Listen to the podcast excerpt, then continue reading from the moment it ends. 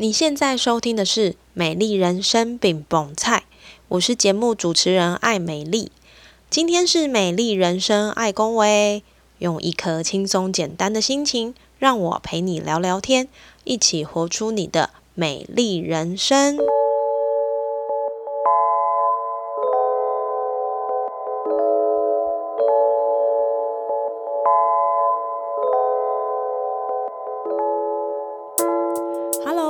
收听《美丽人生》爱公维。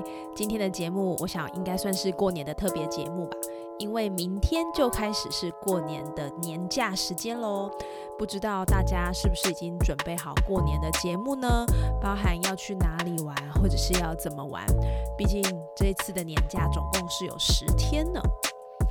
今天这一集呢，我想要分享关于年夜饭这件事。很多人都说现在的过年越来越没有过年的感觉，因为平常可能就吃得很澎湃，加上因为人口数少，过年的年夜饭就好像是一种形式，吃完大家纷纷鸟兽散。发完红包就各自回房间，你大概想得到就是追剧的追剧啦，打电动的打电动，看综艺节目的看综艺节目。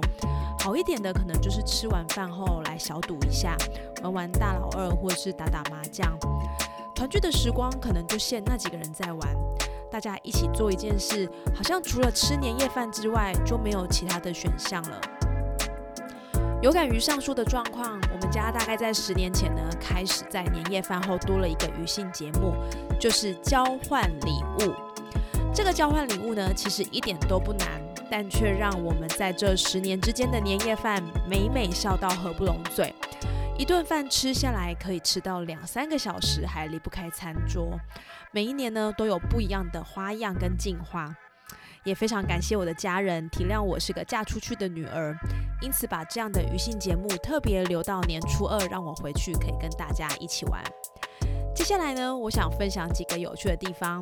如果你也有感年夜饭总是速战速决，不妨试试看这个小游戏，让大家有个不同印象的年夜饭喽。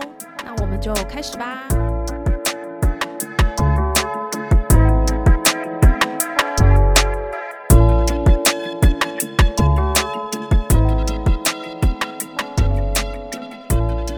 那我们家的年夜饭交换礼物呢，可以分成两个部分，一个呢是依照当年的生肖准备一个含有当年生肖的礼物，例如今年呢是兔年，那就可以找跟兔有关的，例如是兔子的马克杯啦，或者是兔子的围巾、暖暖包。或是任何你想得到跟兔有关的东西，那当然呢，也不是只有限定兔子的兔，有的时候呢，谐音是很重要的哦。目前我想得到关于兔的谐音，可能就是像 “CO2” 啊、“H2O” 这一类的东西，那自然而然可以衍生的礼物就更多了。以前呢，我的阿妈还在的时候呢，我的阿妈也会加入我们。那我相信我阿妈想的吐可能就更多更多了。如果他还在，我觉得他今年可能会准备 SK two，然后他会说：“吼，诶，两百块的礼米啊啊，准备一罐 SK two 可能两三千块就没合诶吼。”那阿妈会用这样的思维去跟我们一起玩交换礼物。那我们家呢，在这一回合的交换礼物都会有一个大雷，就是呢，有一只四只脚的宠物铺满都会在这个交换礼物中出现。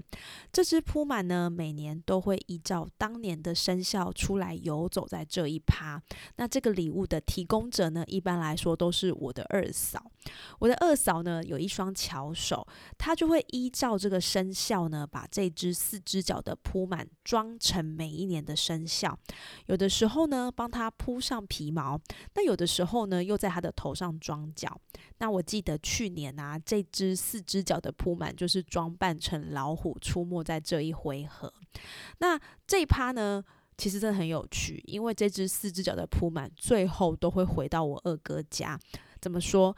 不是被他的儿子抽到，就是他的女儿指定要这个礼物哈。因为爸爸妈妈包了，其实你有点看不出来那个到底是什么。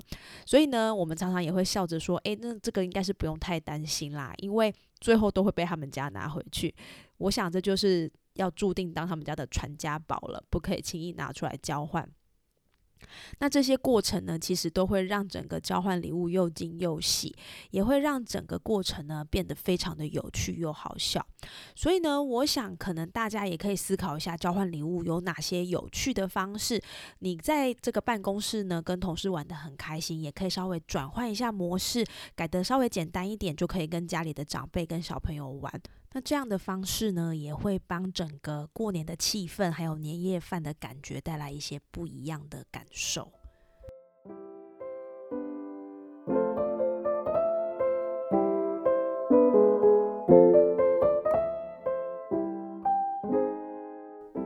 外一趴的交换礼物呢，也是另外一波高潮。我们会把家中堪用的东西拿出来交换，那会有一些规定，比如说不可以是集齐品啊，不可以是用过的东西啊。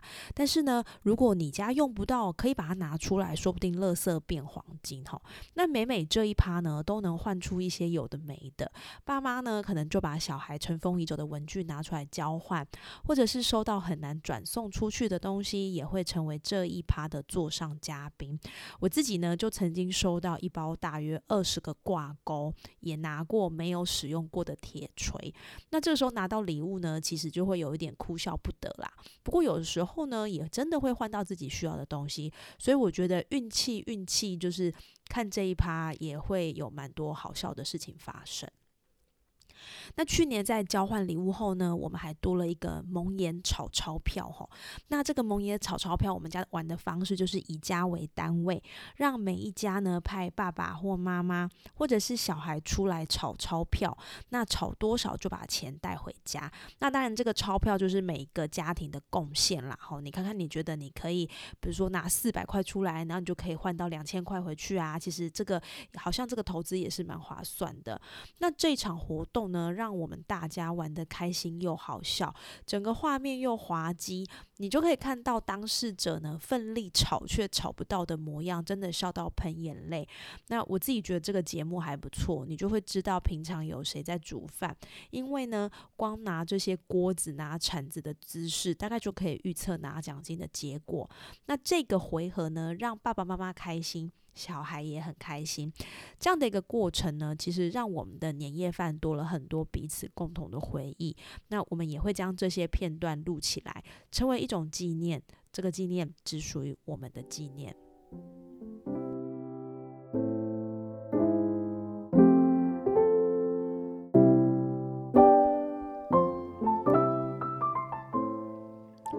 上面提到的这些部分呢，我想是制造一点团聚不同的火花。更多时候，其实与重要的人相聚在一起，就是一种开心跟放松。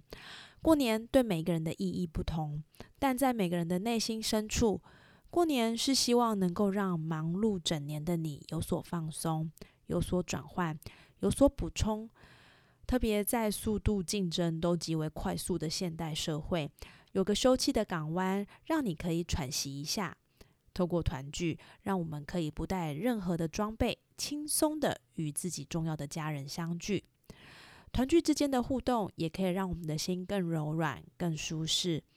而欢乐过后的沉淀，是让我们的心与脚步缓一下，思考人生的下一步该怎么样能够持续朝着自己想要的方向前进。有的时候停下来，不说话，不做任何反应。也是一种前进的策略。毕竟在瞬息万变的时代，不变才是很久的真理。顺带一提，我觉得我们其实很幸运，因为我们可以过两次年。我们可以在新年的时候许一次愿望，在农历年的时候再许一次愿望。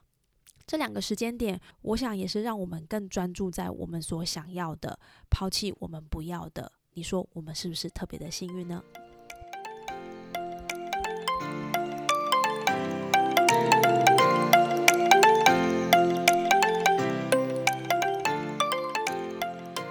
天就是除夕喽，我也要去烦恼一下我的兔年礼物应该要送什么，才有机会得到这一次的最佳创意奖。让我们都能有一个平安、喜乐、舒心、放松的农历过年。顺带一提，下周我们的节目包含美丽精油小教室、美丽人生爱恭维也会停更一周哦。如果你是最近才开始收听的听众欢迎你收听前几集让你思考一下自己的美丽人生应该要长什么模样。最后祝福你新年快乐兔年行大运数钱数到吐钱兔一片光明。Happy new year to you 美丽人生爱恭维我们下次见。